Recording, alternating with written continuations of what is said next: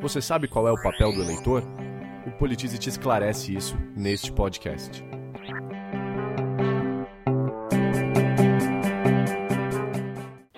Ouvimos muito falar sobre como os nossos representantes devem agir com a responsabilidade que o cargo exige. Mas qual, afinal, é a responsabilidade de quem está na outra ponta do processo eleitoral, o eleitor?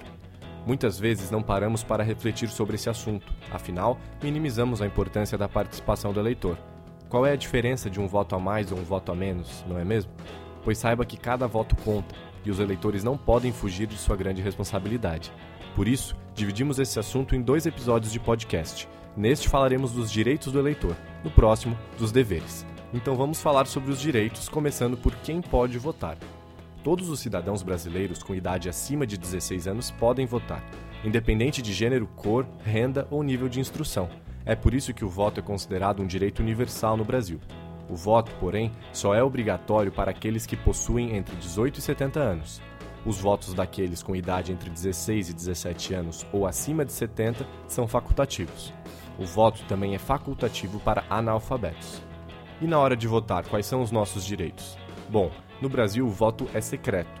Isso significa que você tem todo o direito de não anunciar a ninguém qual será seu voto, se assim você quiser. Mais importante do que isso, na hora de votar na urna você terá privacidade para escolher o seu candidato e o registro de votos será anônimo. Os eleitores não podem ser identificados pelos seus votos. Por que é importante que o voto seja secreto, afinal? Na história do Brasil, observamos uma longa tradição do famoso voto de cabresto, Antigamente, quando o voto ainda era aberto, pessoas simples eram coagidas a votar nos candidatos preferidos de pessoas influentes nas regiões em que elas viviam. Essas pessoas influentes eram chamadas de coronéis. É por isso que o voto secreto foi um grande avanço para a democracia brasileira, garantindo que a população vote livremente de acordo com a sua consciência. Eleitores portadores de necessidades especiais podem ser acompanhados por uma pessoa na cabine de votação, se assim desejarem.